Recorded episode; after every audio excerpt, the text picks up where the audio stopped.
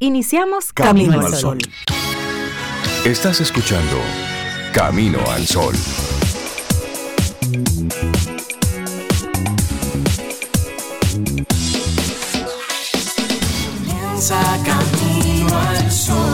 Muy buenos días y bienvenidos a Camino al Sol. Es lunes. Estamos a 20. Wow, 20 de febrero, año 2023. Buenos días, Cindy Ortiz, Obeida Ramírez y a todos nuestros amigos y amigas Camino al Sol oyentes. ¿Cómo están? ¿Cómo se sienten? ¿Cómo, cómo arranca la semana? Ah, yo estoy bien, Rey. Muy bien, muchas gracias. Eh, mi semana arrancando bien. Ya estoy en Camino al Sol, una de mis, las maravillas de mi día. O sea que estoy súper.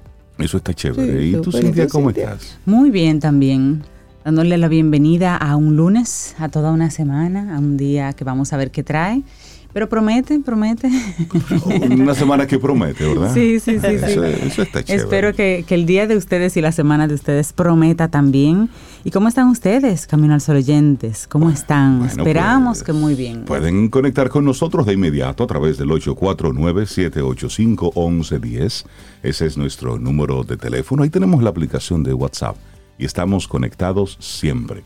Tanto por, por esa vía, la, la vía usual en la que siempre conectamos, que es estación 97.7 FM, también camino al sol.do y ese que es nuestro número de WhatsApp en el que tenemos esa conversación directa, constante, en la que siempre vamos conversando. Y a propósito, quiero arrancar el programa mandándole un saludo, un gran abrazo a, a Ricardo de los Santos, Camino al Sol oyente que conecta con nosotros. Él siempre se identifica como las terrenas bueno, pues tuve, tuve la oportunidad de conocerle ayer domingo ahí. Él y yo, los dos, estábamos en una carrera. Él estaba conduciendo un carro y yo estaba conduciendo otro carro.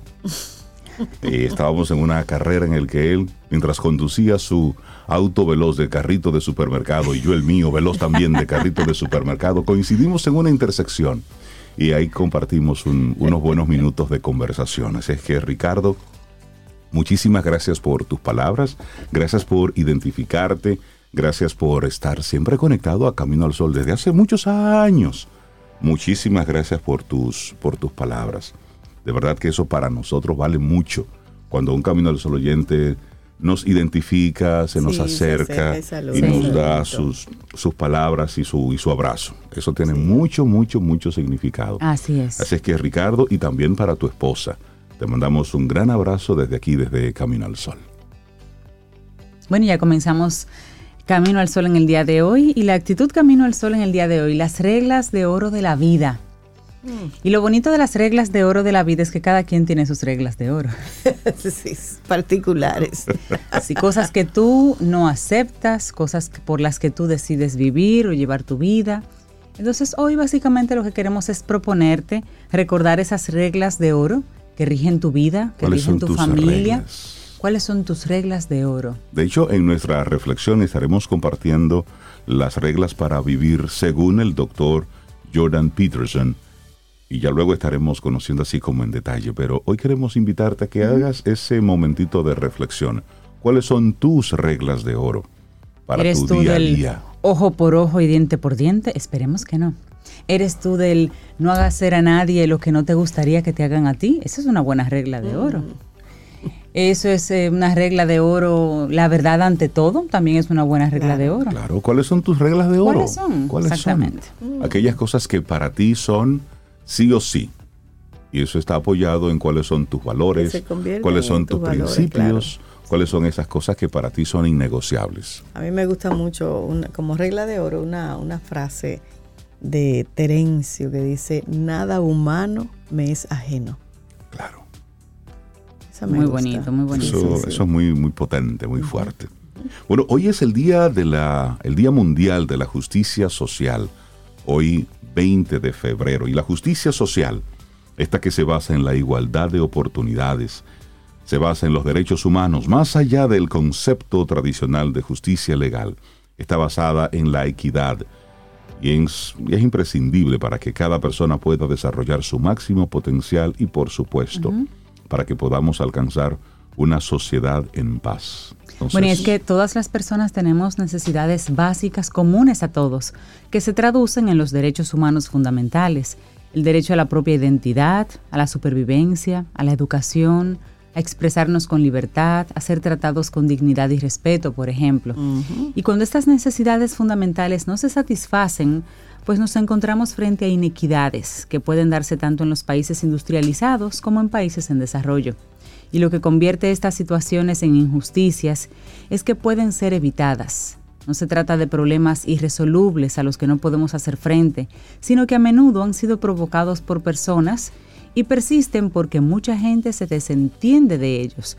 La decisión de promover o de negar la justicia social está en manos de las personas, ya sea a escala individual, a escala local, a escala nacional o incluso a escala mundial. Y relacionado con eso hay tres aspectos claves que son el conflicto, la pobreza y la discriminación. Por ejemplo, el conflicto, las inequidades están relacionadas con los conflictos, tanto en los países industrializados como en los países en desarrollo. La injusticia real o percibida es una de las fuentes más comunes de conflictos y violencia entre los individuos, los grupos y los países. Y la pobreza, por su parte, puede ser que esta sea la injusticia más fundamental y más extendida, ya que no permite el acceso a otros derechos fundamentales. Y la discriminación, que es una injusticia que interfiere en las posibilidades que tienen los individuos de desarrollar su potencial. Así es.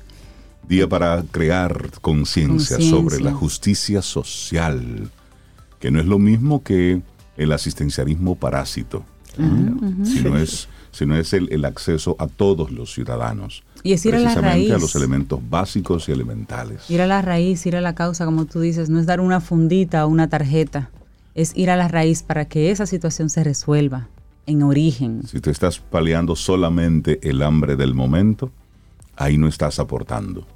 Eso es parásito. Es crear las condiciones para que esa persona, para que ese ciudadano, para que esa comunidad por sí misma pueda comprarse la comida que quiere. Claro, y la vía, la vía más importante es la educación. Por supuesto. La educación y la educación de calidad. Es eso, es eso. Arrancamos nuestro programa Camino al Sol. Son las 7, 9 minutos en la mañana. Es lunes, estamos a 20 de febrero y la música siempre nos, nos acompaña. Claro, y hay una canción con la que vamos a comenzar. El necio esta es la interpretación que hace hermano Hormiga y así iniciamos. Lindo día. Los titulares del día en Camino al Sol.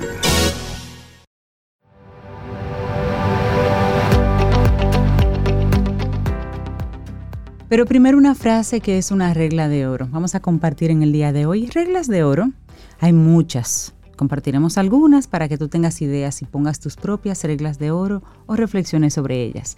La primera es, nunca saludes de mano a nadie sin ponerte de pie y sin mirarlo a los ojos. Eso es potente. Eso es potente. Nosotros arrancamos aquí con algunos de los titulares que nos muestra la prensa nacional e internacional en este día. El senador Félix Bautista va a retirar hoy las disposiciones del proyecto de ley que crea el sistema integral para la prevención, atención, sanción y erradicación de la violencia contra las mujeres que protege a mujeres extranjeras ilegales. La decisión de este legislador está motivada en la confusión que ha generado ese tema, que ha recibido el rechazo de diversos sectores.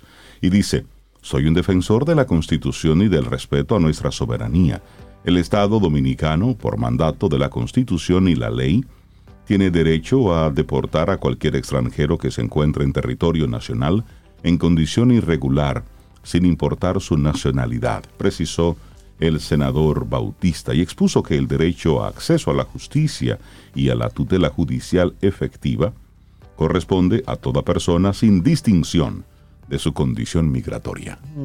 En otra información, utilizarán basura para generar 55 megas de electricidad, un proyecto de aprovechamiento de residuos sólidos mediante la instalación de una planta de procesamiento que utilizará la basura municipal para producir energía eléctrica está a punto de iniciar la construcción de una planta generadora de energía amigable con el medio ambiente y eso es en San Pedro de Macorís. El proyecto impulsado por la empresa Streamline Integrated Energy tiene como objetivo principal mitigar uno de los más grandes problemas que tienen todos los municipios del país. Sería la primera infraestructura de esta especie en la República Dominicana con una tecnología avanzada, siendo la más sofisticada de la región. Bueno, y rápidamente en otro orden, el personal y las ambulancias del 911 están al borde del colapso. Los centros regionales de urgencias y emergencias médicas en estado deplorable y la Dirección de Emergencias Médicas necesita recursos para poder resolver. Las principales instalaciones de la Dirección de Emergencias Médicas se encuentran en condiciones deplorables. Es el edificio donde antes operaba la denominada Caja del Seguro. Y un vistazo a la parte frontal y da la impresión de que el edificio sería demolido próximamente. Según fuentes, el estado interno de la estructura no es muy distante a la fachada. Profundas filtraciones en las paredes, áreas infestadas de humedad, salones de reuniones sin mesas ni sillas, baños con tuberías a punto de colapsar, una situación deprimente. Según palabras textuales de un paramédico del 911, dijo en una ocasión, lo único que ha mejorado es que cuando llegó el general, un general que llegó, nos pusieron colchones en los dormitorios porque ni eso teníamos. Se pensará que al ser una edificación de más de 50 años de construcción arrastra la ausencia de mantenimiento como suelen hacer los gobiernos. Y si eso es cierto, también faltan fondos porque están afectando a la Dirección de Emergencias Médicas directamente. Ahí esos equipos se encuentran concentrados en centros regionales de urgencias y emergencias médicas, los CRUE, que se extienden por las 25 provincias donde se ofrece el servicio 911. Hasta ahora, y todavía, el más confortable centro CRUE del país es el que se encuentra en el sector La Agustina del Distrito Nacional, pero en sentido general, las ambulancias, los vehículos dañados, hay una situación. El personal y las ambulancias del 911 están al borde del colapso. Eso funcionaba. Nosotros como país, nuestro nuestro tema realmente no es hacer cosas, no, es, crear cosas, es darle mantenimiento a lo que a lo que sí funciona. Es darle mantenimiento y sabemos que esto costó un esfuerzo importante y también esto fue el 911 fue fruto del apoyo de otros países. Entonces, si aquello de que lo que no nos cuesta hagámosle fiesta, ojalá que no haya sido el caso. Ojalá que sí se encuentre una vía para porque miren, esto ha salvado muchas vidas, este sistema. Entonces sería muy penoso que lo perdiéramos solamente por la falta de, diligencia del mantenimiento, de, hacer la debida diligencia. En es que debería haber una obligatoriedad para que cada gobierno mantenga lo que encuentra funcionando de manera obligatoria.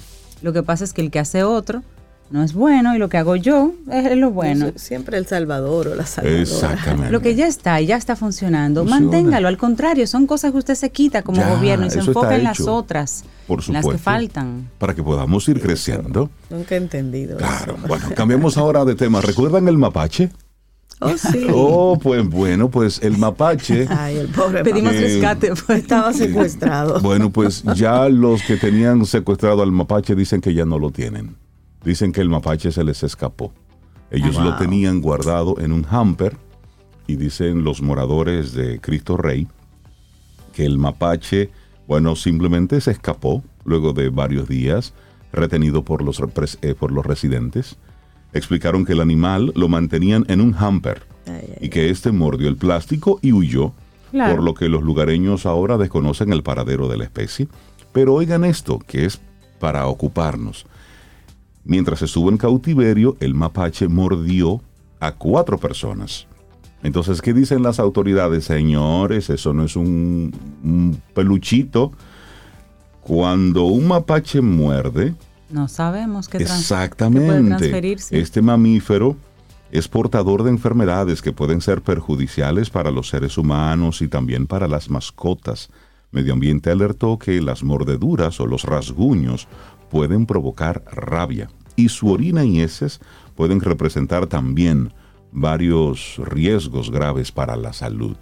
Así es que aquellos que fueron mordidos y o rasguñados por, por este mapache, hay que ir a un centro de salud. Y ya no lo tienen. No, dicen ellos que ya no lo tienen. Estaban pidiendo 100 mil pesos. 100 mil pesos, lo que era una... ¿Cómo, ¿Cómo podemos ponerle nombre a eso? Porque realmente... Secuestro. eso es un secuestro. Sí, pero es que y no deberían se... someterlo a la Por justicia. supuesto.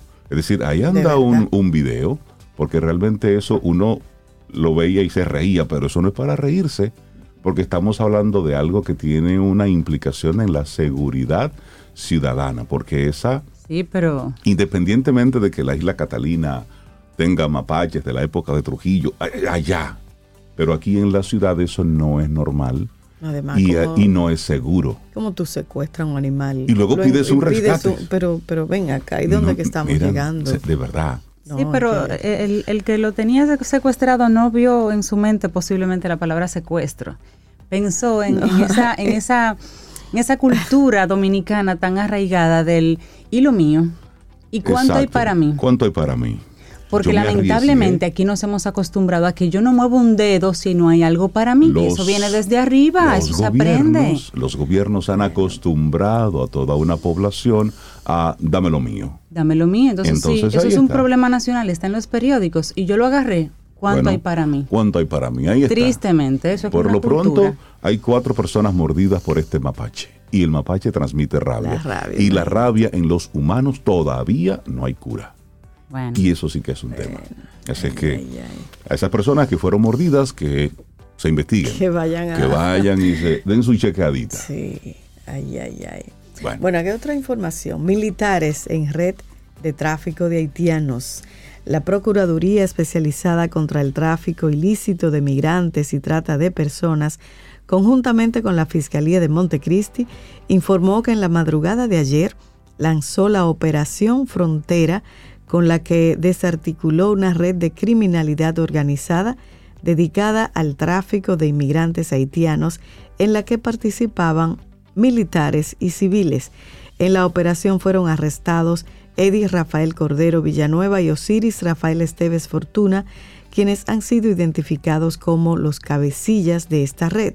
Otros arrestados son Elvio José Castillo Martínez, Hilario Antonio Gómez Paul, Santo Valerio Contreras, Anelvi Susana Guzmán, Jesús María Cerda Acosta, entre otros. Y en la operación también fueron detenidos el segundo teniente José Dolores Hernández Meregildo y Julio César Pujols Montero, los sargentos Rafael Contreras y Rafael Zavala Peña y el cabo Sandro Liranzo Javier.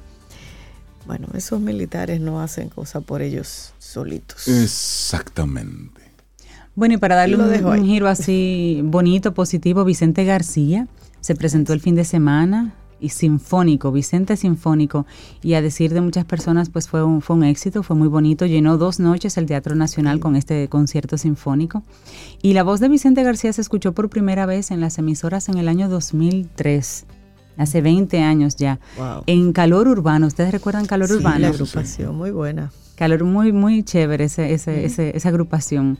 Bueno, pues Calor Urbano dio a conocer a Vicente y luego él ha seguido una carrera muy bonita eh, de manera individual. Vive en Colombia, tengo entendido, sí. pero mantiene las raíces y la, y la conexión con el ámbito local muy de cerca. Y la prueba es esta. Vicente tuvo una fecha y tuvo que crear una segunda fecha porque pues la gente así lo pidió. Y Eso es bueno. Qué bueno, qué bueno. Sí. Bueno, y por un lado, la presidenta de la WTTC dice, la pandemia acabó para el sector turismo, pero también el tema del, del COVID eh, en China sigue dando de qué hablar. Los manifestantes anti-COVID en China están desapareciendo, han desaparecido, con China declarando ya la victoria sobre la pandemia. Las históricas protestas de noviembre que llevaron al fin de las reglas de cero COVID han empezado a desvanecerse ya en la memoria, pero a medida que el país continuaba hacia adelante, muchos de los que participaron en estas manifestaciones empezaron a desaparecer, arrestados por las autoridades, todo esto en medio de una silenciosa represión contra los disidentes que no hace sino que profundizarse en estos días.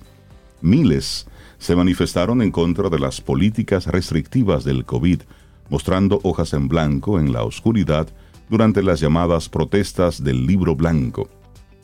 fue una muy poco común muestra de crítica al gobernante Partido Comunista y también a su líder Xi Jinping. En ese momento fueron pocos los arrestos que hizo la policía, pero ahora, meses después, activistas chinos dicen que decenas de esos manifestantes están bajo custodia policial. Un grupo estima que son más de 100 los arrestos, los arrestos. Grupos de derechos internacionales y universidades extranjeras han pedido su liberación y grupos activistas han publicado listas con los nombres de los presuntos detenidos y esto incluye a quienes protestaron en Pekín y en otras ciudades como Shanghai, Guangzhou y Nanking. Es decir, que esto sigue siendo un tema. Bueno, en otra información, decenas de personas peregrinaron el domingo al centro Carter de Atlanta para rezar y recordar el legado del expresidente estadounidense Jimmy Carter en su pequeña iglesia bautista de Plains, en Georgia, un día después de que se anunció que recibirá cuidados paliativos en su hogar. Entre quienes rindieron homenaje se encontraba su sobrina que destacó los años de servicio del presidente número 39 de Estados Unidos en un emotivo discurso en la iglesia bautista Maranata. Se refirió a una cita de Carter en su discurso que decía, tengo una vida y una oportunidad de hacer que sirva para algo. Soy libre de elegir ese algo. Mi fe me exige que haga todo lo que pueda, donde pueda, cuando pueda, durante todo el tiempo que pueda. Carter, que a sus 98 años es el expresidente estadounidense más longevo, tuvo recientemente una serie de cortas estancias en el hospital. El centro Carter señaló en un comunicado el sábado que ahora ha decidido pasar el tiempo que le queda en casa, con su familia, y recibir cuidados paliativos en lugar de una intervención médica adicional. Llega un punto en que ya tú no quieres nada más que estar en casa con los tuyos. Así es. Bueno, miren, hay algo que se está dando con los equipos de Major League Baseball que se suponía que, se iba a manejar mejor porque se habían hecho unos, unas alertas al respecto, pero bueno, equipos de MLB ya preacuerdan con niños que van a firmar en el año 2028 es que la liga no logra frenar un mercado que lleva a niños a concentrarse antes de la adolescencia. Más de un lustro después, o sea, más de cinco años después de que la Major League Baseball aplicara una drástica sanción a los Bravos de Atlanta, precisamente por irregularidades en el reclutamiento internacional, como esta de acuerdos tempranos, o sea, acuerdos con niños, cada vez más niños, se sigue dando este caso. A poco más de un mes que se abriera el mercado de fichajes 2023, ya hay equipos cerrando acuerdos de palabras con jugadores de la clase 2027. Es decir, con chicos que sus contratos serán rubricados en el año de 2028, cinco años a partir de ahora, en caso de mantenerse el actual sistema de agencia libre.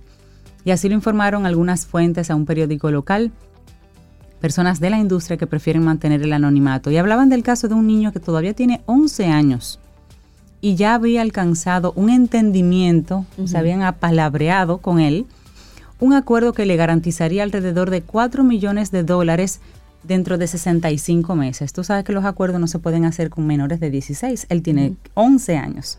¿Y cómo entonces hicieron el acuerdo? Van, mira, no, son, son acuerdos no firmados son acuerdos de boca. Más o menos informales, digamos. Lamentablemente aquí dicen muchos que, que mucho tiene que ver con, los padres y los dueños de ligas que ya ven el prospecto, ya ven el potencial en los niños y, automáticamente quieren comenzar a engancharlos porque ven dinero. El niño como, el niño como mercancía. Y, yo y algo que también dicen es que si tú fichas como Major League Baseball a un niño de 11, 12 años que todavía no puede jugar, el niño que hoy tiene 16, 17, que sí puede entrar al draft, tú no lo tomas en cuenta.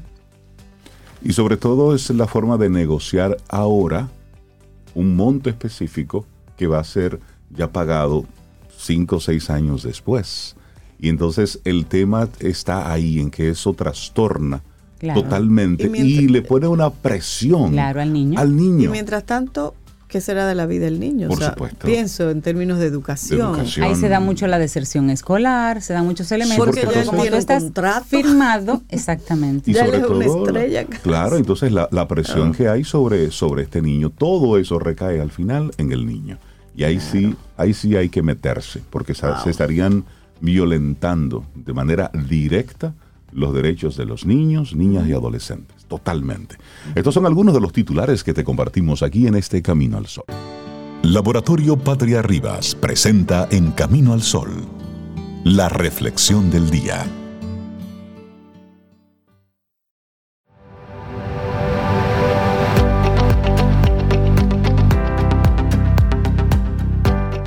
Otra regla de oro de vida que la dejamos aquí planteada para ti.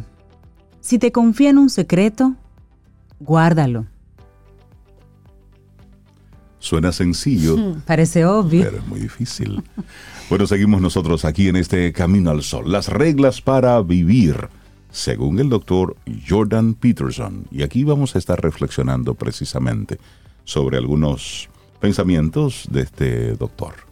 Así es, y es que el doctor Jordan Peterson es un psicólogo de la Universidad de Toronto que se ha vuelto muy popular entre los jóvenes por su manera divertida y desenfadada de impartir conocimiento. En YouTube y otras redes sociales es toda una celebridad y recientemente ha sido muy valorada la publicación de sus 42 reglas para vivir. Peterson es un académico de larga formación dotado de un espíritu humanista y con una gran experiencia. Sin embargo, convierte todo lo que sabe en un discurso simple, capaz de ser procesado y adaptado por cualquiera. Este psicólogo canadiense es el autor del libro 12, 12 Rules for Life, 12 reglas para la vida. An Antidote for Chaos, el antídoto para el caos. en realidad no son 12, sino 42 las normas que él propone. Las 42 reglas para vivir fueron escritas en inglés, pero enseguida las presentaremos como parte de la versión en español aquí en Camino claro, al Sol. Claro que sí. Bueno, y dentro de las 42 reglas para vivir, hay algunas que están directamente referidas a los grandes valores humanos. Peterson hace una especial exaltación a la honestidad, a la solidaridad y a la gratitud. Y estas son las reglas para vivir que hablan de virtudes específicamente. Por ejemplo, sé sincero. Actúa de tal forma que no tengas que esconder tus acciones. Mm. Otra más, sé quién hace las cosas y no quien aparenta hacer las cosas. Está buena. ¿eh? Bueno, y en esa misma línea dice, evita la arrogancia y el resentimiento. También, cultiva la gratitud y permite que siga viva en tu corazón. Otra regla que habla de virtudes, nada de lo que está bien hecho es insignificante. Pero hay otras reglas y estas están relacionadas en la relación con uno mismo. Algunas de las reglas para vivir de Peterson hablan acerca de los ejes para mantener una buena relación con uno mismo. Son unos preceptos para ser antes que para hacer. Estas se concentran básicamente en actitudes que resultan positivas para crecer. Entonces, o sea, ser antes de hacer. Hacer, claro. Las reglas sobre la relación con uno mismo son las siguientes. Bueno, la primera, no vivas una vida de continuo enfrentamiento con tus deseos. También, no busques lo fácil o lo conveniente, sino aquello que sea significativo. Y también presta atención a la realidad. Haz que algo se vuelva mejor en cada sitio a donde vayas. Esa me encanta, ¿eh? Esa me gusta mucho, sí. Sí, sí, sí. Bueno, y otras reglas, también por esa línea, compárate con la persona que eras en el pasado y no con lo que es alguien más en el presente, sino compárate tú contigo. Si algo del pasado te hace llorar, escríbelo con el mayor detalle. Otra, trátate a ti mismo como una persona a la que siempre estás dispuesto a ayudar más te vale. Sí. y otra, que tu forma de vestir refleje la persona que eres. Esa es importante también, ¿eh? El poder de la vestimenta, de cómo tú te, te presentas ante los demás. Sería aparentar las dos cosas. así es. Bueno, aquí hay una muy buena. Camina con la espalda derecha, con los hombros hacia atrás. Es decir, actitud. Luego. Párese derecho. Sí, parece derecho. Esconda la barriguita. Le decían a ¿Eh? una así, párese derecho. Levante la cabeza. Pero hay una muy buena, no ocultes los secretos que deben ser revelados. Eh, esos temas innombrables, esas cosas que están ahí, eh, que la vamos tapando con los años, no, saque eso y salga. y, eso está muy atado al, al, anterior que habíamos hablado, que si alguien te da un secreto, que lo guardes Pero si tú sabes que ese secreto realmente no se debería guardar no, porque no, hace daño, Hace pues daño. aquí entra entonces esta, esta Por nueva supuesto. reflexión. Así es. Luego lee algo que haya sido escrito por una gran mente. Es decir, busca cosas que sean, que sean Que te valiosas, que te nutran. Y luego, lo que no sabes es más importante que aquello que ya sabes. Y aceptarlo con humildad. Exacto. Lo que uno no sabe para aprender. Pero hay otras reglas en relación con los demás, las que compartimos previamente con uno mismo, ahora con los demás. En las reglas para vivir no podían faltar aquellas que tienen que ver con la forma con cómo nos relacionamos con los demás. Y buena parte de nuestro bienestar está precisamente ahí. Las personas y el vínculo que establecemos con ellas nos enriquecen o nos empobrecen. Entonces, al respecto, Jordan Peterson propone las siguientes pautas a seguir. Primero, la persona a quien escuchas puede decirte algo que necesitas saber. Escúchala con compromiso para que lo comparta contigo.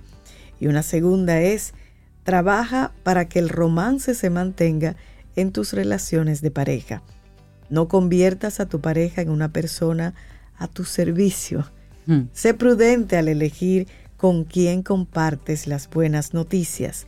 Sé prudente al elegir con quién compartes las buenas noticias. Y las malas Y las también. malas Y las Noticias malas también. así es.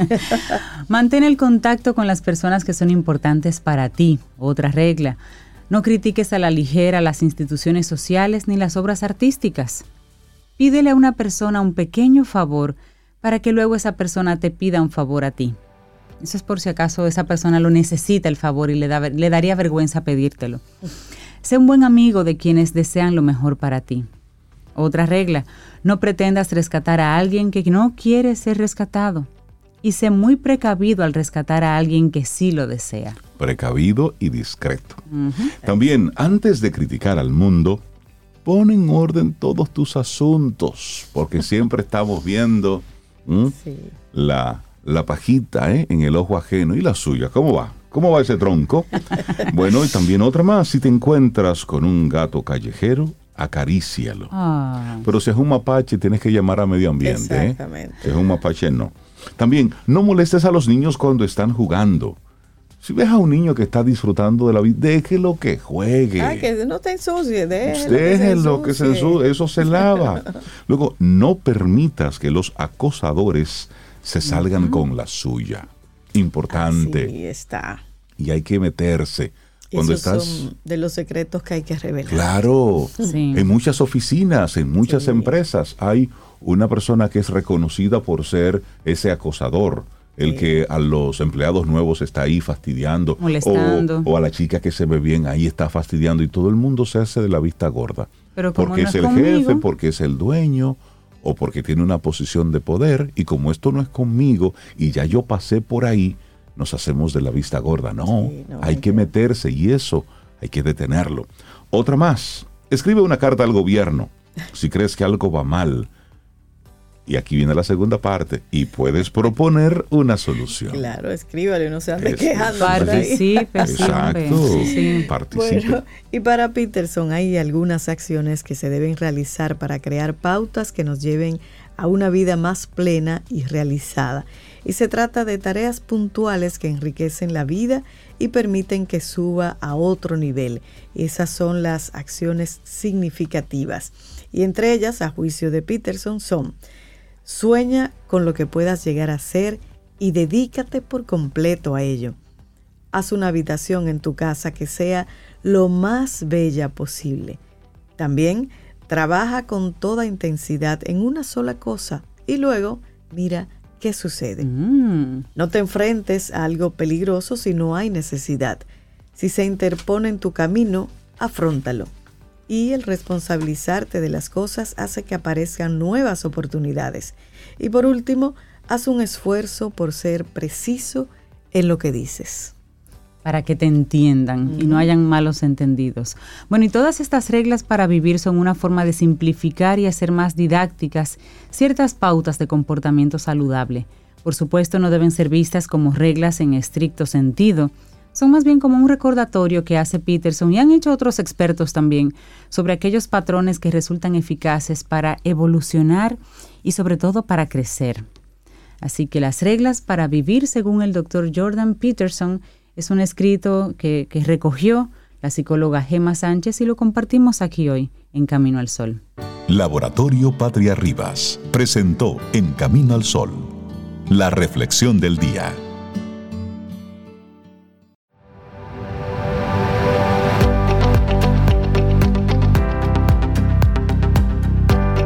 Estamos compartiendo reglas de oro, reglas que escriben unos, que escriben otros, y la idea es que tú escribas las tuyas. Otra regla que dejamos aquí a modo de reflexión. Regresa con el tanque lleno a aquel carro que te prestaron. Para que te lo vuelvan a Eso es prestar. verdad. Son delicadezas. Mínimo eso. Y limpio, lávelo antes. Sí, para que te lo vuelvan a prestar.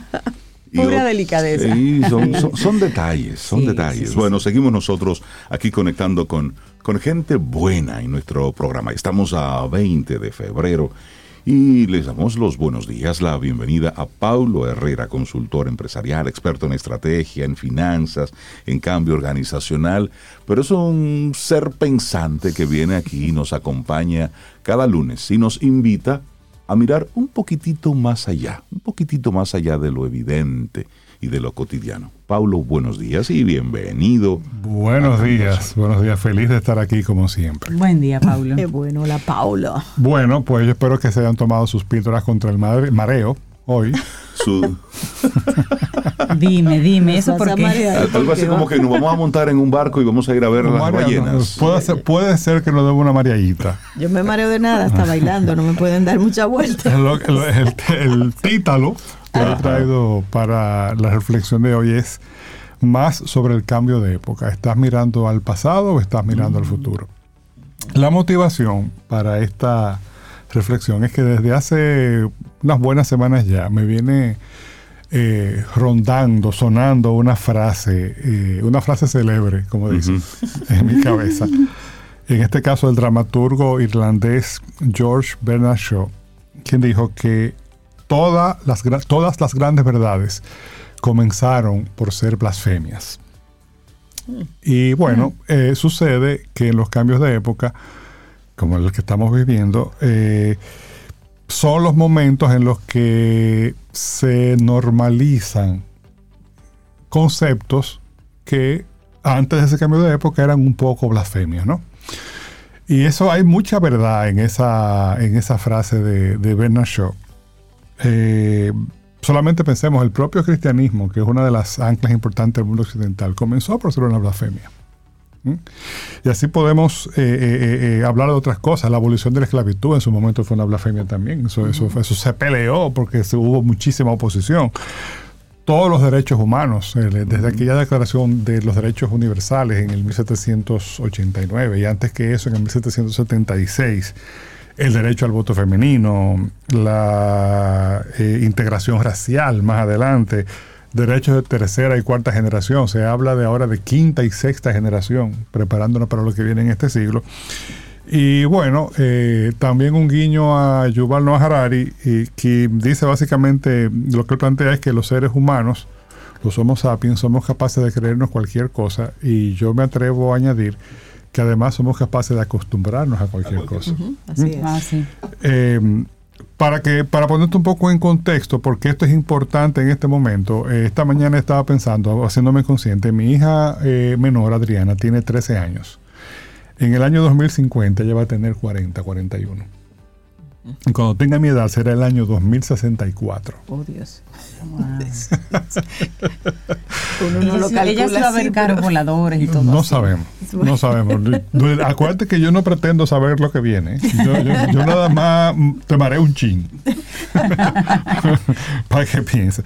Entonces, eh, eh, como decía al principio, en los cambios de época, muchas blasfemias dejan de serlo y se convierten en verdades. Sí. Eso para continuar con esa provocación de George Bernard Shaw, que fue ante todo un gran provocador. Entonces, yo creo que es relevante que nos hagamos la pregunta, ¿hacia dónde nos inclinamos? Y la palabra clave es inclinarse. Cuando tú te inclinas, tú pones el peso hacia, hacia un lado o hacia el otro. Está tu peso, está mi peso inclinado hacia el pasado eh, o hacia el futuro. Eh, y yo pienso que es, eh, es muy relevante hacerse esa pregunta. Claro, lo que tú quisieras es vivir en el presente, claro que sí. Pero vivir en el presente sin lamentarse por el pasado que ya no está y sin temor al futuro. De hecho, mirando hacia el futuro para estar atentos a todo eso que viene y para estar abiertos, como dijimos en otro, en otro de nuestras intervenciones, en otra de las intervenciones, abiertos a eso que puede venir. Eh, y, y es un poco una invitación a revisar nuestra actitud. Recordemos que la actitud no siempre se ve. Lo que se ve es la conducta pero lo que, lo que subyace bajo la, conducta, que es la actitud, muchas veces no lo, no lo vemos. Entonces es, un, un, una invitación a revisarlo. Eh, ¿Por qué? Porque hay conceptos fundamentales de lo que es la, la, vida en sociedad para los seres humanos y la vida misma de los seres humanos que necesariamente van a cambiar mucho en el tiempo que nos queda de vida. Pensemos, por el, comenzando por el tema de los derechos, por ejemplo. Eh, eh, cuando en la vida, eh, hace 25 o 30 años, hubiéramos pensado que los derechos de los animales contaban, por ejemplo. Y desde luego tema de las minorías. cualquier cantidad de, discusiones, de pasiones, de, blasfemias, de actitudes como si fuera una blasfemia, de rasgarnos vestiduras, ¿no? Eh, que por cierto, el de rasgarse las vestiduras viene porque en la, las costumbres judías de tiempos de, Jesucristo, la época en la que surge el cristianismo, era cuando un judío oía una blasfemia, estaba obligado a romperse la ropa. ¿Mm? Y por, eso es que viene la expresión rasgarse las vestiduras. Mm. Entonces, claro, hay muchos de estos temas, por ejemplo, con los derechos de las minorías, las minorías raciales, las minorías en el país es un tema que nos pone brutos. O sea, que, desde que ese tema sale, no, somos capaces de, ver derechos, de razonar. Eh, el derechos de minorías de por, preferencia sexual, por religión, por todo, ¿no? Eso todavía es un tema eh, que despierta mucha pasión, eh, se manejan como si fueran blasfemias, pero eso va a terminar imponiéndose. Yo creo que eso queda claro, que eso va a terminar imponiéndose, de hecho se está imponiendo, entonces es un asunto de mirar hacia adelante. La educación como proceso como concepto también está experimentando grandes cambios y ahí también hay grandes polémicas y grandes lamentos y, grandes temores. ¿eh? La, inclusión, todo lo relacionado con la inclusión social, la equidad, que todavía en muchos de nuestros países la equidad es una blasfemia, hoy día, atención. O sea, de, la boca para afuera no. ¿eh? Y de lo que está escrito en la letra de la ley, no pero en la práctica, en la práctica práctica, yo creo que queda claro que en Latinoamérica en general y en República Dominicana en particular no creemos en la equidad. Eso es algo que también hemos comentado en otros momentos. Eso es un tema que va a, generar mucha tensión, mucha, mucha, mucho estrés eh, y esperamos que sea una blasfemia que termine convirtiéndose en una verdad todo lo que tiene que ver con libertades, el concepto de nación y nacionalidad también va a evolucionar mucho. Señores, piensen, uno piensa, lo que pasa es que uno se, ancla ¿no? en el presente. Pero hace 120 años, y también lo, comentamos en otro de, de nuestras intervenciones, la democracia era una excepción y no la regla. Exacto. Claro. Porque la mayoría de, países vivían bajo, regímenes totalitarios. totalmente. O monarquías. Eh, pensemos, ahora tenemos 195 países en el mundo. Eso es mucho, es poco, serán más, serán menos. Claro. Eso puede ser que cambie. Y eso va evolucionando constantemente. La tecnología y nuestra relación con ella, lo estamos viendo. Eh, eso, eso va a abrir todo un mundo nuevo de posibilidades, todo un mundo de necesidad de convencionalismos que todavía no existen porque no hay, cosas que no estaban. Entonces tenemos que fijar una posición en lo social contra todo eso. Los temas de la privacidad. También van a ser claro. muy relevantes. O sea, hasta dónde llega la privacidad, hasta dónde llega el, el qué es lo socialmente aceptado para proteger la privacidad, qué es lo, lo- lo- a- a- eh, todo ese ámbito, que es un derecho, cómo se protege frente a estas eh, tecnologías nuevas que son- Claro. son- no se pueden desinventar, están ahí. Es como la bomba atómica, que no se puede desinventar, Ya, lamentablemente, ya está ahí. Y también el, el- el concepto de desarrollo. O sea, ¿Qué significa desarrollarse? ¿Qué significa una sociedad, sociedad Hace, hace unos días, eh, Paula, a propósito que hablas del desarrollo, escuchaba a una persona hablar sobre su preocupación de que en este tiempo muchos jóvenes tienen en su mente el concepto de conseguir dinero, no atado necesariamente a un pago por un trabajo y o un servicio, sino conseguir dinero cueste lo que cueste. Sí. Y si esto lo proyectamos precisamente a ese concepto de, de riqueza, a ese concepto de tu manejar algún tipo de, de recurso, pues va proyectando todo a nivel empresarial, a nivel educativo, porque si ya no necesito estudiar para conseguir un trabajo, para luego tener dinero, pues Sí. hay una serie de elementos que se comienzan a derrumbar. Así es, y, y lo, lo has descrito bien, lo has descrito bien. Hay, por ejemplo, hay conceptos que parecen que son bien iconoclastas, pues, eh, son eh, literalmente Pablo de Coba en el abanico, ¿no? ¿Tú ¿Sabes lo que pasa cuando tú le pones en el abanico de techo? Eh, que tú le pones, perdón, sí. Sí, seguimos escuchando Ah, sin problema. sí. Eh, ya, ok. Eh, si tú coges un palo de coba, lo pones en el abanico de techo, tú sabes lo que pasa. Un, ta, ta, ta, un desastre. Conceptos como renta universal, por ejemplo. Que son conceptos que en los países más avanzados, no los menos avanzados, atención, los más avanzados del mundo se están manejando. Renta universal es que usted como ciudadano recibe una renta mínima que le permite vivir, cubrir ciertos gastos sencillamente por el hecho de ser ciudadano. Listo. ¿eh? Eso, desde luego, eh, parece una blasfemia. Y por eso comienzo con, con- con el tema original. Y yo no estoy fijando posición al respecto, ¿eh? ojo, yo solamente lo estoy describiendo, que es el tipo de tema que se va, que, que- con el que se va a hablar. El, el- Ya ese tema se está poniendo sobre la mesa. Claro, de hecho, de hecho se han hecho experimentos en, en Sí. algunos lugares. Eh, el tema del crecimiento económico. ¿Cuánto crecimiento económico es deseable? Hay algunos países que se están planteando crecimiento cero o incluso la posibilidad de sostener el bienestar a partir de un crecimiento negativo. Porque ya sabemos lo que pasa si todo crece de manera ilimitada. Exacto. El, el dinero, eh, nada más ponerle un número, porque el dinero es un, es un invento, o sea, no, no, no Es- existe una en el mundo físico, es una convención, pero los recursos sí son limitados. Claro. Claro. Entonces, ¿qué pasa si todos nos queremos montar en un carro de lujo, por ejemplo? No, no, no, no, no, no, no alcanza sencillamente. Entonces, eh, esto, esos son temas muy difíciles que desde luego es muy difícil prever de qué lado va a caer la moneda, la hoja del caimito, de qué lado va a caer, si del lado verde o del lado morado. ¿eh? Para los que no saben, la hoja del caimito, del árbol del caimito, del fruto del caimito, tiene dos caras. Un, de un lado es verde y del otro lado es morado. Por eso si usted le dice en el campo, usted como la hoja del caimito, pelee. Es un diciendo- insulto. Le está diciendo que usted tiene dos caras. Paulo, hay personas que dicen todo tiempo pasado fue mejor y comenzamos entonces a comparar cómo es ahora, cómo era antes. Eso embulla, eso embulla. Ah. Eh, y, y se vale, pero eh, por eso te digo, o sea, en la práctica, no, y de ahí salen una, unas, una literatura buenísima, sale de ahí, y películas, y de verdad, y chistes, eh, eh, algo de sufrimiento también, como no, porque esto no es gratis, o sea, esto hay, hay que tericarse, ¿no? Eh, eh, y esto es una, es una especie de gimnasia mental permanente claro. para adaptarse. Pero eh, eso es como eh, eh, pararse en el mar y decir a las olas que se detengan. ok. O sea, y por eso la invitación, no aferrarse, no inclinarse al pasado. Y como dije en otro momento también, tampoco aceptar lo nuevo por ser nuevo, no abandonar el sentido crítico, pero sí mirarlo de frente, sí mirar hacia el futuro.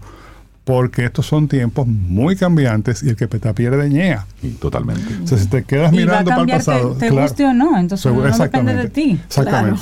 Entonces miras hacia atrás y cuando tú miras hacia atrás y, y, oh, ¿y qué pasó? Ese móvil no estaba ahí. Cuando vuelves y miras hacia adelante. Y, y lo, y lo que y, no- y no te adaptas, no te y te- cuando no te adaptas te vuelves obsoleto.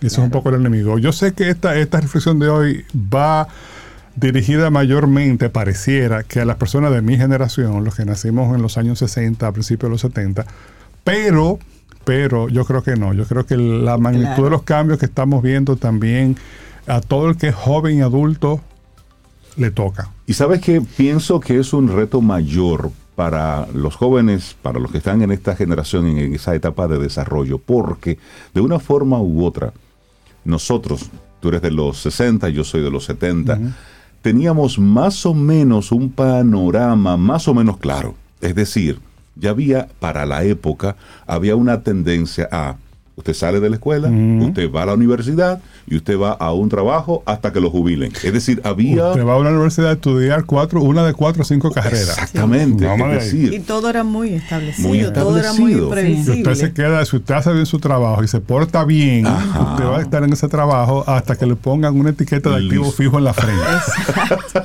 Y eso era un valor, permanecer Sí, tanto claro, tiempo en claro. el es trabajo. decir, esa era la, la- la concepción que se tenía en las generaciones de los meta, la meta 60, 70, perseguida. Fíjate 80. qué interesante, qué frase se le escapó aquí a mi amiga Sobeida. Ajá. Eso era un valor. Sí. Sí. Eso era un valor. O sea, lo- los La permanencia Claro, en un trabajo. en un trabajo. Lo- lo- por eso yo he tratado de, de- de, en esta vez, de darle un poco la vuelta al concepto de valor, porque se- se- ahí de verdad nos ponemos, nos da más miedo todavía cuando hablamos de valor, porque ¡ah! los valores, los- Exacto. Sí, sí, sí. Pero es eso, en, el fondo estamos hablando de eso, estamos hablando de valores que eran relevantes y ya no lo son, o algunos que no estaban y ahora están. Mantenerse abierto a eso, señores. Esto es, esto da vértigo y por eso es que pro- provoca un Esto- poco de mareo. Esto es una buena época para estar Pero, vivo, viendo pero, como que pero mira, mira, mira hacia adelante sin miedo, mira hacia adelante sin miedo, con Claro. sentido Sí. crítico, sentido crítico, claro que sí, pero sin miedo. Eh, y apostar a la capacidad que ha mostrado nuestra especie de adaptarse, de, Sí. de ser resiliente. de seguir adelante de y con, desde luego, no linealmente, con algunos vaivenes, pero de que al final las cosas terminan eh, eh, eh, siendo mejor. Es como si yo argumentara ahora, por ejemplo, de que estar vivo en 1923 fuera mejor que estar vivo en el, en el 2023. Exacto, hace 100 años. O sea, eh, sí, pero ¿cómo era ir el mundo en el Ujú. 1923? O sea, si tú eras mujer, nada más que te fuñiste. Exacto. Bueno, sí. O sea, empezando de por hecho, ahí. muchas se fuñeron. Sí, Exactamente. sí, totalmente. Eh, eh, eh, si te, si te algo se te infectaba y no tenías a Bueno. o sea, Listo. entonces, entonces no, no, ver- no con el optimismo, pero sí con sentido positivo y, apo- y con sentido de, de paz, esa paz, decir, mira, nos adaptaremos. Eh, eh, eh, todavía el sol sigue saliendo por el este cada mañana eh, eh, eh, y mientras eso siga sucediendo, todavía podemos respirar. Claro. Eh, claro. porque, porque tenemos la capacidad de respirar como individuos, pero que tam- también hay aire para respirar, ojo. Sí. Eh, que eso parecería que no, no, que no es relevante, pero, lo es, es. importante. Pero lo es, porque eso es un tema que se va a tener que atender de manera definitiva en el tiempo de vida de mi hija Adriana, Claro. que tiene 13 años ahora. Ya hay, O sea, ci- ya hay ciudades que, que son casi irrespirables.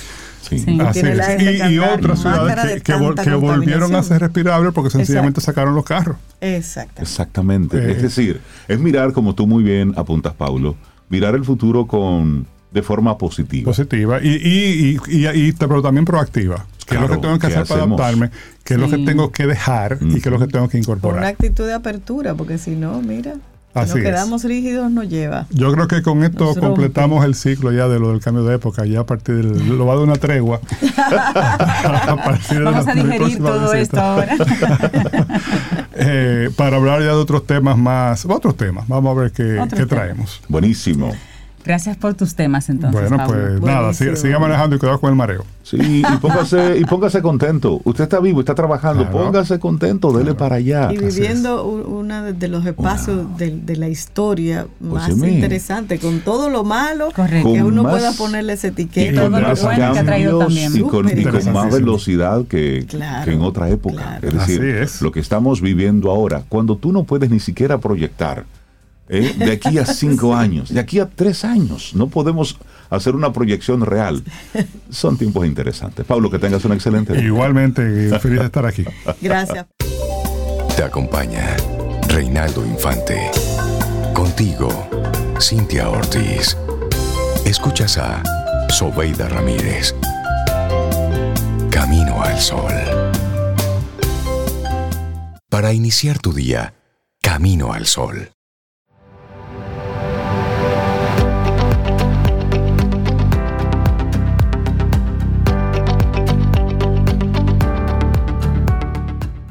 Haz las cosas con pasión, o mejor no las hagas. Otra regla de oro de vida. Eso me gusta. O con todo o mejor nada. Y suéltalo. Claro, y compasión es cuando uno hace lo que le gusta. Por Porque si no le gusta, Sí. Tú No. puedes sacar, pero llegar así No, a hacer usted le pone, pasión ahí es- usted le pone eso responsabilidad, es lo que Disciplina. toca hacer, disciplina, pero, pero Aunque, cuando aunque sea un chin de cariño. no, no, no, cuando toca, sí, porque usted le encuentra el gustico. Sí, porque- Claro. Póngale. Sí, sí. Yo siempre recuerdo a una, a una actriz que estaba entrevistando Ellen DeGeneres en su programa y él decía, y ella decía, eh, yo no soy buena actriz, no, y a mí la, la- la- la escena me la ponían a repetir hasta 25 veces. Y le dice Ellen, bueno, pues entonces se supone que, que no vas a hacer más películas. Dice ella, claro que sí, pero tú acabas de decir que no te gusta. Pero me gustan los cheques. Entonces ella encontró ahí algo. Su motivación y su motivación los cheques. Claro. Y, y hay personas que parte de la regla de la vida, de su regla, anda por ahí. Sí, Es decir, Sí, sí. la semana pasada hablé con una persona. Como uno me gusta, pero paga bien. Sí, sí, sí, sí, sí. Yo le pregunté a una persona que estaba yendo a una, a una entrevista. Y yo dije, ¿te gusta el, el asunto? Sí, sí, está muy chévere, pero yo lo que estoy ahora mismo es en cuarto. Entonces, "Ah, interesante esta forma de ver la dinámica de la vida. Seguimos avanzando en este Camino al Sol. Muchísimas gracias por conectar con nosotros a través de las diferentes vías y darle los buenos días, la bienvenida a María Ten, licenciada en Mercadeo, tiene un máster en gestión estratégica y bueno, viene siempre a acompañarnos para hablar de, de marketing digital y, y de ese mundo maravilloso mundo. de los business. María, buen día, ¿cómo estás? Hola, buen día, muy bien. ¿Y ustedes? Muy bien, María, súper contigo contentos de verte. Sí. Igual, señores. Wow. Qué chulo.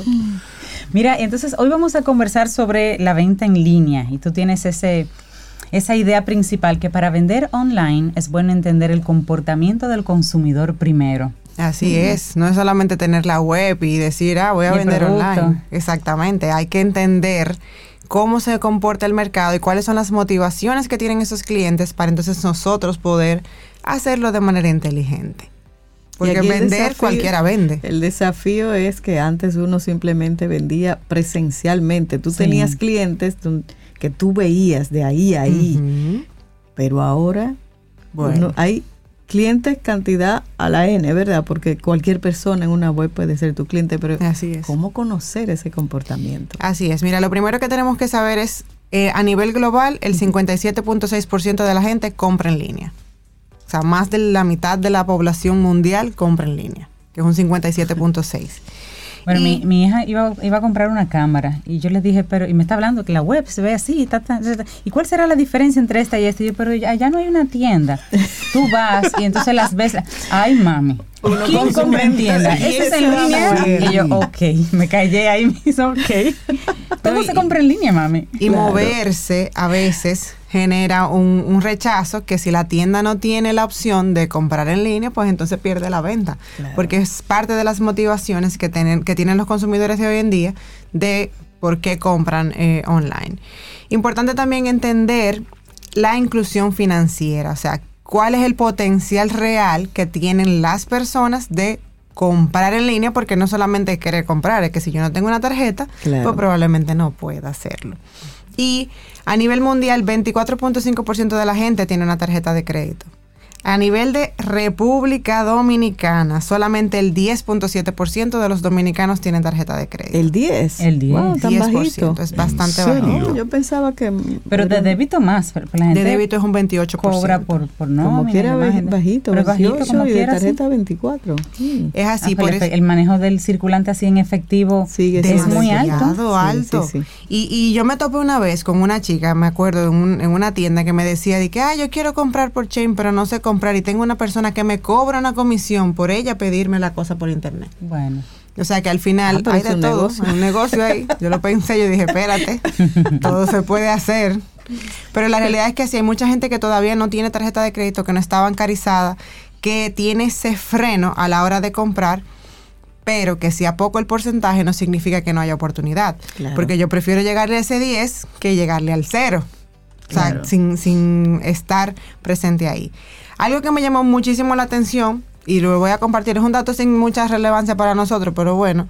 Tailandia es el país con mayor porcentaje de compra online semanales, con un 66.8%. Eso me sorprendió. Por encima de Estados Unidos, que tiene un 57.7%. La gente que más compra por internet son mujeres de 25 a 34 años de edad.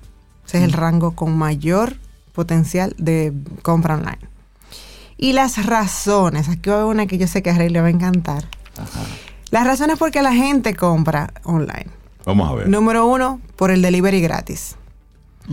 Cupones. La gente quiere cupones y descuentos. Ok.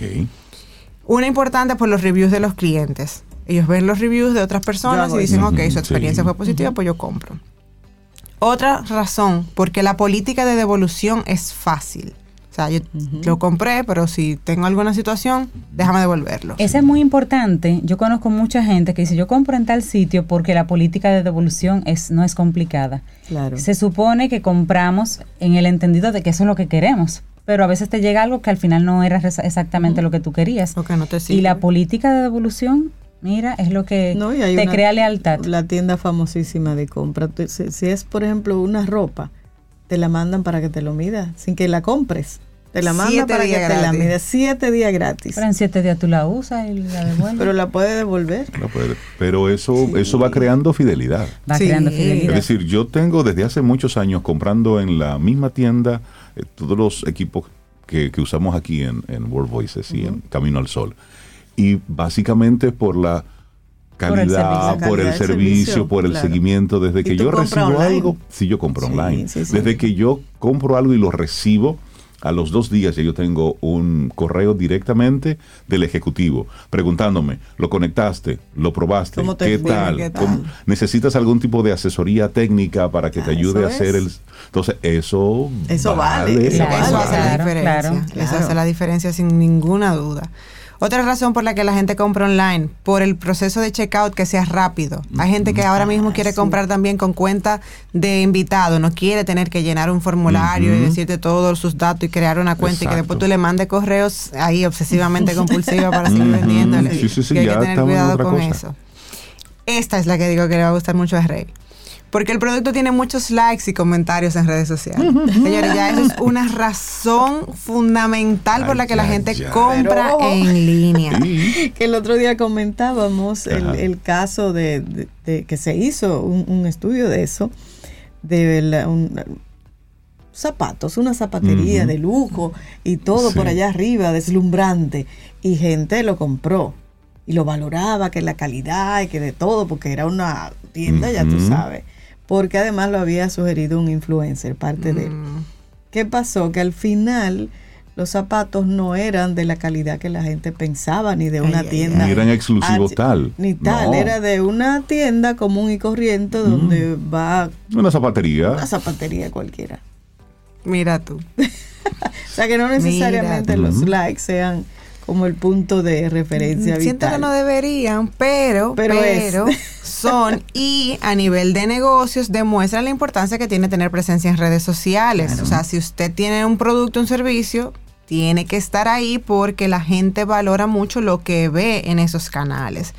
Otro punto importante es ese enfoque eco-friendly del producto o de la empresa. O sea, que la empresa apoye y que, y que tenga un proceso marcado, ya sea de reciclaje o de buen uso a la hora de, de los recursos naturales. Es importantísimo ahí. Y lo que nunca se queda es el tema de la opción de pagar en cuotas, de acomódamelo ahí. y para países como el nuestro, es la opción de pagar en efectivo contra delivery. O sea, no tengo tarjeta, no tengo cómo pagarte online o completar la transacción 100% online. Ayúdame, déjame pagarte en efectivo cuando me llegue el producto.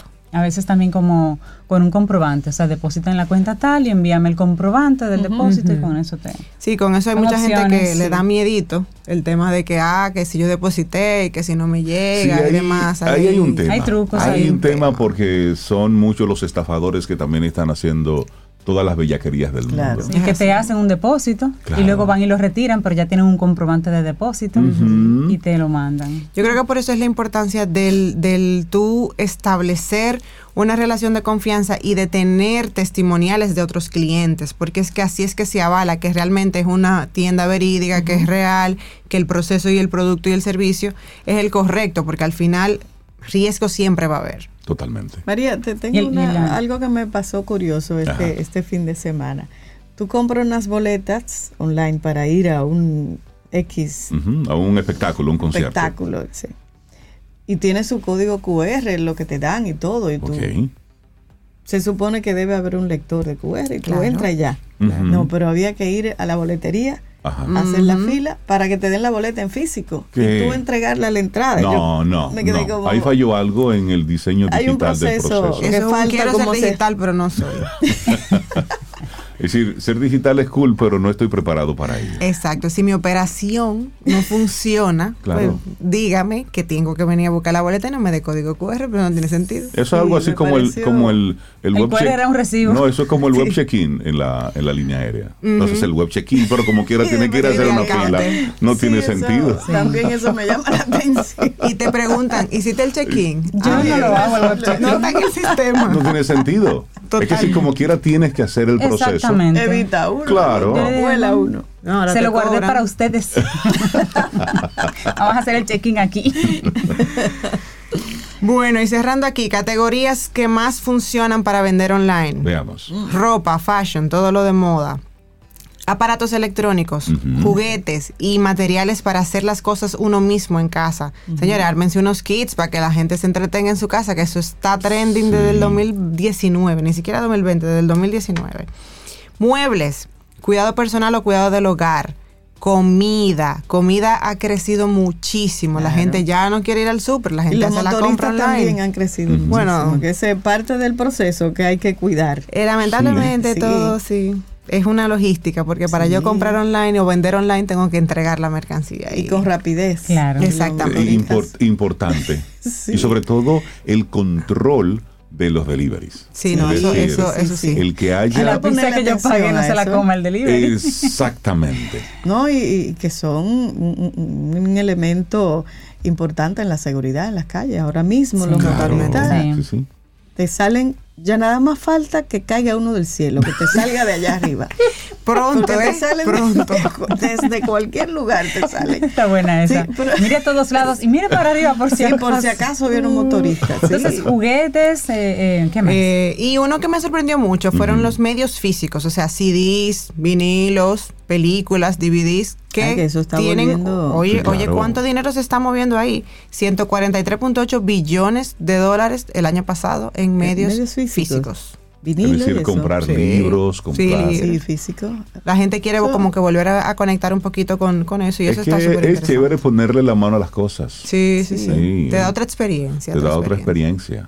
Eso es Yo, yo, yo defiendo y me encanta la, la música eh, en streaming y todo eso, pero también es chévere tú coger tu CD, leer el librito, Sí. ponerlo. Eso no es nostalgia, sino es como... No, Lo tiene tengo una aquí, sensación lo tengo chévere. aquí. Voy a recuperar unos CD que yo como que voy a recuperar. El problema es dónde tú pones un CD ahora Ah, mismo. No, ¿Cómo que dónde? Aparece Oh, ahí. tengo, no tengo Yo maquinita tengo un amigo que, se CD. ganó, le regalaron un Ajá. equipo de esas bocinas que se usan ahora. ¿Un qué Y- tipo? Un- ¿Se llama? ¿Qué tipo? me Ajá, siento, se llaman me siento así. muy actualizado. Sí, no, el, Claro. el el internet. Mira, María, se le conecta micrófono, Ah, tiene, luces, tiene dos platos así como de DJ, que Ah, tú sí. puedes jugar con eso. Ay, qué chulo. Y tiene un toca CD. Ah, pero bien. Ah, y moderna. Sí, Sí, Muy eso no es vintage. eso es De actual. ahora. Eso es que la gente quiere como esa, esa unión. Yo he visto mucha gente de la generación Z y me ha sorprendido mucho que está rescatando el vinilo. Y como que Sí, lo sí, sí. sienten, que moda, pero que espero, espero que realmente lo valoren y que realmente están como conectando con esa parte. Y qué bonito, qué bueno. Desde hace un tiempo están conectando sí. con eso. Sí, a mí me gusta. Yo María, tengo una y- pregunta aquí de, Ah, de un Camino al Sol oyente. Sí. José Lambertus dice, pregunta para María, necesito recomendaciones, sugerencias para el marketing inmobiliario. No Ah, sé si sea otro tema aparte, pero ahí está. Te lo prometo para la próxima, para traerte toda una, una lista de recomendaciones de marketing inmobiliario. Ay, sí, porque Ah, mira, buenísimo. es muy chévere usted verlo todo en, en la web y luego usted hace una selección de la selección y ya luego usted va puntualmente a su top 3. Lo bueno, Rey, es que ¿Tú sabes esas fotos que promueven ese inmueble sean reales, sea como luce realmente el Sí. inmueble. Porque- sabes que en, en Instagram yo vi como una, como una aplicación, como un lugar físico. Imagínate que tú vayas a una plaza y que el local sea un local vacío. Tú abres la puerta y entras a un local vacío, pero estaba, eh, es una empresa inmobiliaria que trabaja ahí y ellos ponen en el piso del local, en el piso, el plano del lugar que te van a vender. Usted viene a ver el apartamento tal y entonces en el piso reflejado desde arriba como con una luz se dibuja como como usted dibuja el trúcamelo. Mm. Ajá. Se dibuja todo lo que es el plano de la casa. Entonces tú caminas por encima de ese Wow, planito, tú lo caminas y tú puedes ver, esta es la sala, este es el comedor. Pero tú no estás viendo ni una pared, todo está en el piso. Claro. Pero tú lo caminas, este es el pasillo y puedes ver si es estrecho, si es largo, si es... Y eso, imagínese y te que dicen luego, qué inmueble tú vas a ver y está como programado. Entonces te pone el reflejo del inmueble que tú vas a eso ver. utilizando eso es ya parte del futuro, José. un Realidad visor aumentada y de un realidad aumentada. Sí, Y tú un desde tu casa tú estás visitando esos otros lugares. Y en un solo lugar físico tú ves todos los proyectos, digamos. Eso, Eso es está parte del futuro. Eso me gusta. Eso y los tours virtuales, que donde Sí. tú te, te entras en la computadora y tú puedes ver toda la propiedad sin necesidad de estar físicamente ahí, ayuda mucho. Yo creo que el, el mercado inmobiliario se está reinventando y tiene mucha, mucha oportunidad de conectar digitalmente. Hay un truquito que, pero no quiero entrar ahí ahora por tema de tiempo, pero que la próxima vez... Ya se- María lo se- tiene se de tarea. sí, José, sí, ya, sí. ya pusiste el próximo tema. Ya, ya. Exacto. Me, me- me quitó un, un- un peso de ahí, ya. ya estamos ahí, cuadrados para el próximo. Pero sí, José, te, te lo prometo, que te traigo ese tema desarrolladito para la próxima. Qué bueno. María pregunta, ¿hay oportunidad para vender online en República Dominicana? Es decir, ¿el dominicano compra en tiendas online que sea de República Dominicana? Sí, señor. Sí, señor. La, el dominicano compra más fuera que com- de lo que compra local, 100%, porque todavía entiende que tal vez logísticamente no estamos tan preparados para vender online, pero hay oportunidad. El año pasado se realizaron 42.3% de compras vía móvil solamente. O sea que hay una Mm. A nivel oportunidad local. a nivel local, a nivel de República Dominicana. Y cada vez más en los pueblos también se está incrementando el, el con- el consumo de productos online. Sobre todo porque si yo veo una tienda en Instagram que vende en República, en Santo Domingo, y yo estoy en Santiago o estoy en cualquier pueblo, yo puedo acceder a ese producto sin necesidad de tener que darme un viaje para acá para comprarlo. Claro. Y muchas de esas sí. tiendas yo he visto que lo dicen así explícitamente. Estamos en tal sitio, a veces nos dicen, eh, enviamos a cualquier zona del país. Exactamente, Y le ya son un extra por el, pero, pero es válido. No es un bien. impedimento Claro, y al final yo lo que creo que el negocio tiene que tener clara cuáles son las reglas del juego. ¿Cómo es el delivery? ¿Cómo es el, el pago? ¿Cómo es el, el tema del- de la devolución? Que ya vimos que es importante. Y mientras más claro yo tenga esa información, mientras más aterrizada yo se la dé a la gente, más confianza va a haber y por ende más se va a mover todo el tema de la compra por internet aquí en el país. Definitivamente, hay, hay oportunidades. Y en, viendo aquí, revisando así algunas, algunas informaciones, María, tenemos mucha más confianza en empresas extranjeras para, por supuesto, tú dices, bueno, pues Amazon vende al mundo, sin embargo, fulano de tal, punto com, punto do, dice, bueno, eh, eh. Pero hablemos, hablemos de, de tendencias en nuestro país. ¿Cuáles son las diferentes categorías que, que han tenido cierto liderazgo en las ventas online, María? Mira, la moda es, es una de las principales. Electrónico es la que más. La que más genera eh, ventas online. Tenemos ju- juguetes, hobbies y manualidades o temas de hacerlo uno mismo en, en casa. Muebles, cuidado personal, comida, bebidas. Igual, medios físicos que es un poquito más, más pequeño, pero igual sigue teniendo su, su relevancia. O sea que a nivel de categorías estamos muy similar a lo que se ve en tendencias globales Sí. evidentemente en menor medida porque somos mucho más pequeños, Claro. pero señora, en, en moda en 2022 se vendieron 341 millones de, de dólares. ¿En Eso no es poco dinero. No, eso es mucho. Eso- Y- eso es un y dinero. Yo conozco una experiencia aquí que me la comentaban anoche de una persona, no es una empresa, una persona que vende zapatos, zapatos de esos, zapatos de alto nivel. Y la experiencia que, que contaban es que es maravillosa, porque esta persona promueve los zapatos en Instagram sobre todo, y te pone foto y te dice los, los números que le llegaron, y tú simplemente le escribes, lo pides, y ella te lo manda donde sea, a tu casa, a tu oficina. Y si no te quedan bien, no te sirven, lo puedes devolver. Y te lo manda así, me dicen que con una presentación súper bonita, elegante, te la manda con un mensajero. Y así mismo tú la puedes devolver. La experiencia es fundamental. Claro. Yo el año pasado tuve la oportunidad de trabajar en un proyecto con, con Industria y Comercio, MIPIMES y, y algunas fundaciones. Y trabajamos 200 comercios que vendían por internet locales. Ok. Desde colmado, tienditas de, de, de casa, o sea, de todo. Y señora, la gente se está poniendo las pilas porque son 200 comercios que tu- toqué yo así, mano uno a uno, uno a uno, que en mayor o menor medida están haciendo comercio online. Y lo que te, lo que te digo, un colmado que se armó toda una logística para manejar su delivery por WhatsApp y Sí. recibe pedido y despacha pedido sin tener que, ten- que Sí. tomar el teléfono. Y funciona. O una muchacha que en su tiempo libre eh, vende ropa de paca y funciona. y al final todo eso se está moviendo por internet. Nosotros tenemos aquí el WhatsApp del Moreno de los Víveres. La, ejemplo. la camionetica que va todas las mañanas al mercado. Que viene del Sí. mercado. Y él se las trae. Sí, Sí. sí. Esas son Eso cosas es. importantes. Eso te facilita la oh, vida. pero Sí. usted dice- y tú le escribes, productos todavía no ha salido. Sí, pues mire, tráigame. Ese more. Claro, el more. Entonces él, toca el timbre y dice, el moreno de los víveres. Mira, aquí comparte, comparte Angie, dice, díganle a María que yo he comprado plantas en Higüey por Instagram. Mira qué chulo. Sí, y la entrega la hacen por metro, por cualquiera de esos transportes, Caribe, whatever. Y algunos tienen un centro de acopio donde tú vas y lo recoges, la mercancía, o tienen un mensajero que te lo entrega donde sea. O sea que Sí, se estamos viendo avances y qué bueno aquí localmente. Qué Sí, bueno. sí. Muy bien. Si usted quiere vender online, póngase la pila. Que me digan que Escriba sus reglas claras. Claro. Vuelvo y lo repito, ayude al cliente. Escriba sus reglas claras, pero dele para allá sin miedo. Eso es así. Tú, aquí María el Ten. Instagram de la chica de los zapatos. Te lo Ah. paso ahora, Maribel.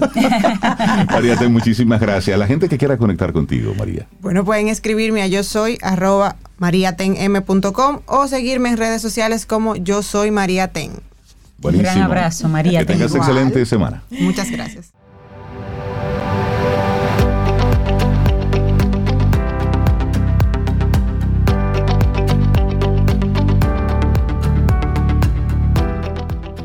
Nunca esperes que las cosas pasen. Pon esfuerzo en ellas para que pasen.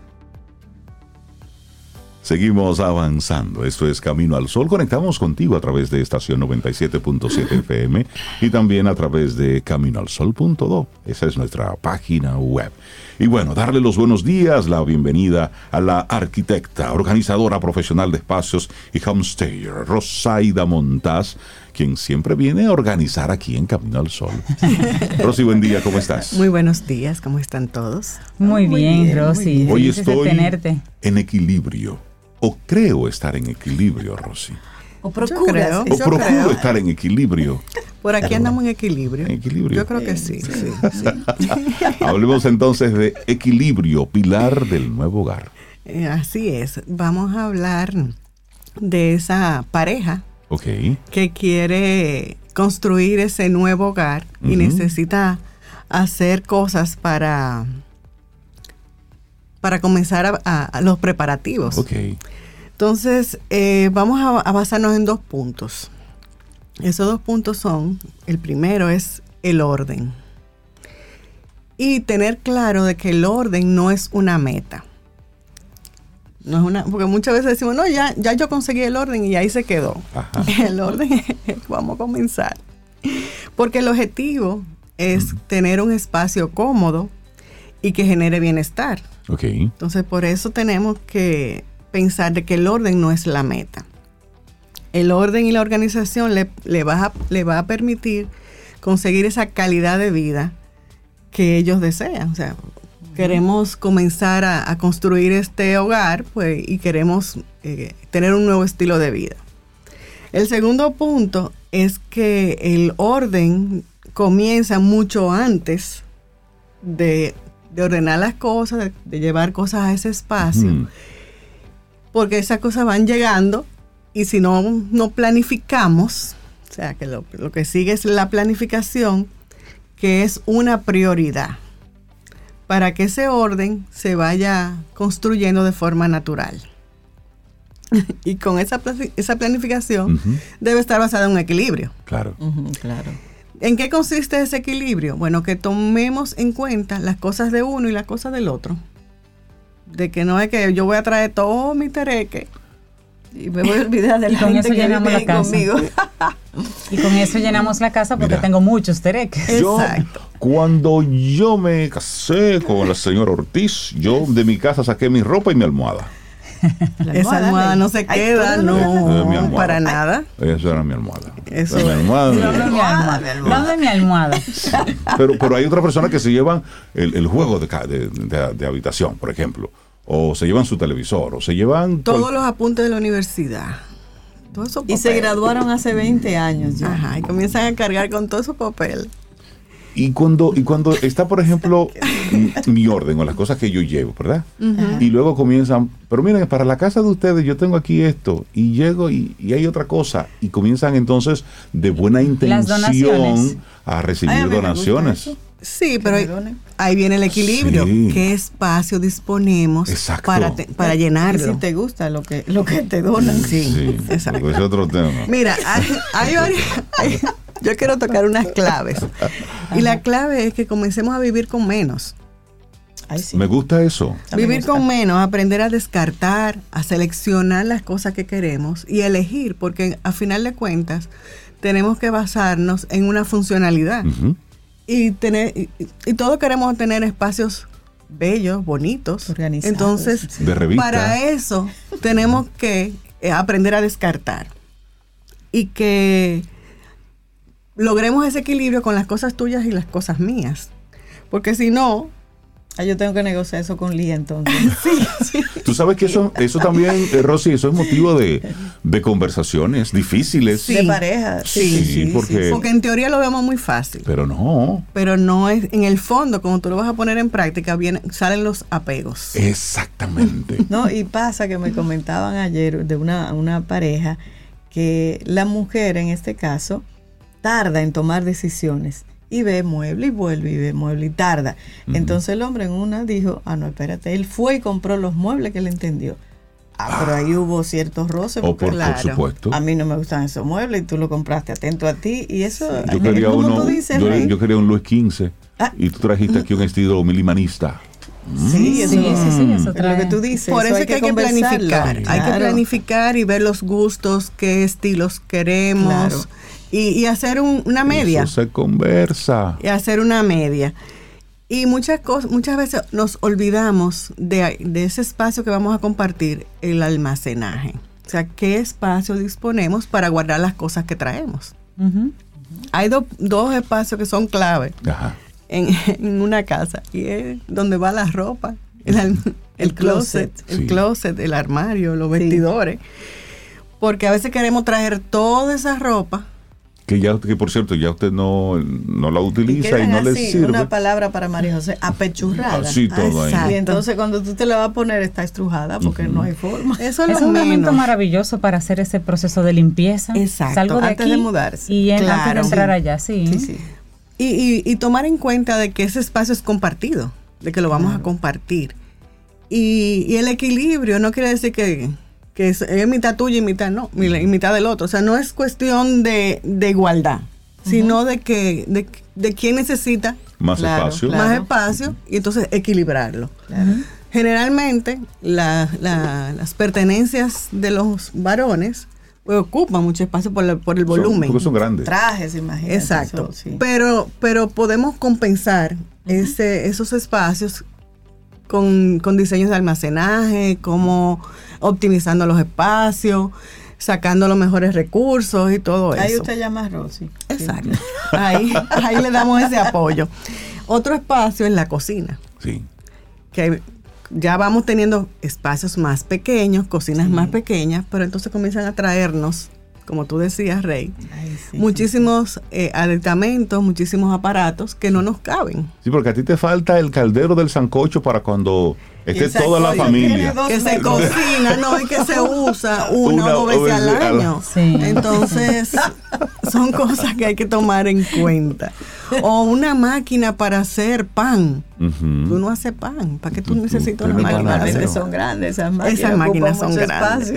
Y cosas así que tenemos que pensar en cómo es nuestro estilo de vida, qué queremos tener para entonces de, definir y diseñar ese espacio en base a nuestros gustos, a nuestra necesidad y a nuestro estilo de vida. Porque si es una pareja joven, quizás tiene mucho, una dinámica de estar mucho tiempo fuera por el trabajo, por las actividades que tiene, y no necesita todo eso. Simplemente es poder eh, resolver el desayuno y quizás una, una cena. Entonces vamos a, tomar en cuenta ese, esos equipos que caben, que, necesitamos, cuál es nuestro requerimiento. A veces queremos tener una vajilla de, de 24 puestos, pero somos dos. Sí. Para usarla para cuando vengan mis hermanos y los hermanos van. Sí. Y todos viven fuera. Pensar en toda esa dinámica. Es cierto, es cierto. Pensar en esa dinámica. Exacto. vivir, ese volver a vivir con, menos. Tener eso bien en cuenta. Es un buen ejercicio. Y sobre todo que nos simplifica el día a día. La limpieza, el buscar las cosas, el, el poder disfrutar más ese espacio que es nuestra ilusión en ese momento que, estar pensando en organizar y en limpiar. Cuando yo veo, por ejemplo, en una casa que el comedor queda confinado en un extremo y solamente están prácticamente usables dos sillas, tú dices, bueno, es que ese no es el tamaño del comedor que cabe aquí. Exacto. Por ejemplo, y eso está al lado de un Luis XV. Así es. Digo Luis XV porque vi uno hace un día y me impactó mucho. Entonces son estos muebles así grandotes, cuando el espacio es muy reducido. Y ahora se está construyendo cada vez. Cada vez, claro, porque la tierra está más cara, los materiales de construcción también, entonces necesitamos ir reduciendo. La mayoría de nosotros vinimos de, casas grandes y cada vez vamos a, a, casas más pequeñas o apartamentos. Entonces, son cosas que tenemos que tomar en cuenta. No, no podemos tener ese vestidor que tenían nuestras abuelas o nuestras madres, que eran bien voluminosos porque ya vamos teniendo menos espacio. Claro. Entonces, una recomendación que yo hago para eso, para esos espacios, es que primero vea dónde usted va a vivir, dónde van a vivir, antes de seleccionar los muebles, porque muchas veces vamos a la tienda, comenzamos a ver el mobiliario, eh, todo lo que queremos comprar y cuando, ay, pero no cabe. No entra. No entra.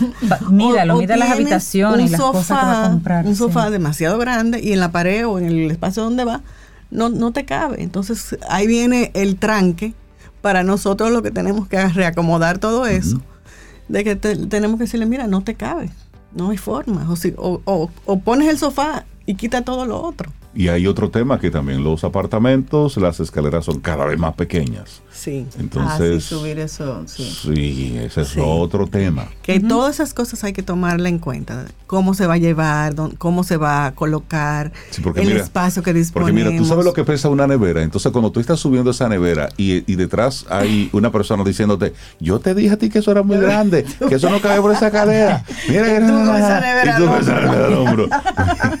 muy fuerte. Eh, Mejor no diga nada, por favor, Cintia. Entonces, no, ya no. no, Nunca nos ha pasado, no le ha pasado a otros sí, pero, que pero tenemos esa experiencia con otras personas y por eso queremos advertirle y tener estas recomendaciones de que tomen en cuenta esas pequeñas cosas a la hora de seleccionar el lugar donde van a vivir, de que primero busquen dónde van a vivir y luego entonces comiencen a adquirir su mobiliario y ver las cosas que se van a llevar.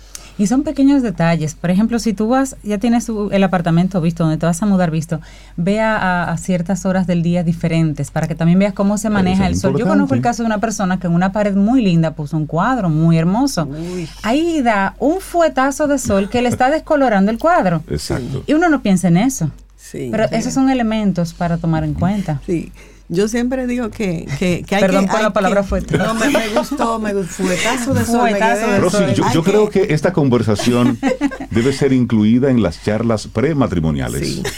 Es importante. De verdad. Sí, Sí. Porque estas conversaciones eh, detonan muchas muchos discusiones. inconvenientes. Los primeros pleitos, claro sí, que sí. sí. sí.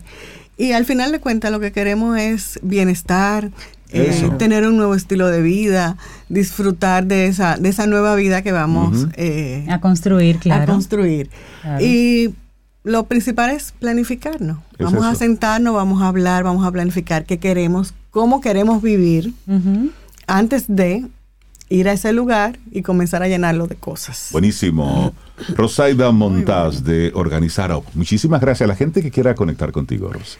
A través de nuestra página web, organizarup.com y las redes sociales, Organizarup. Buenísimo, que tengas una título- excelente semana. El título profesional y todos los cuadernos, entonces sí se lo tiene que llevar si usted se casa, no se lo puede dejar a No, su no, no, mamá. no, Ah, llévese sí, sí, todo sí, eso suyo. dónde usted lo va a guardar, pero no se lo puede dejar a su Todas mamá. esas Eso mascotas, sí, llévese. eso Todo sí. es un reguero. Eso Usted sí. se lo lleva Lléveselo. usted, Luego, usted decide. Bótalo en el camino. Clasifique, Exacto. Y descarte clas- Exacto. y deje, y deje, y no puede dejar nada en, en casa de sus Y, padres. y lle- sí, llévese su almohada. Rosy, que tengas excelente día. Igual para todos. Un abrazo. Tomémonos un café. Disfrutemos nuestra mañana con Rey, Cintia, Soveida, en camino al sol.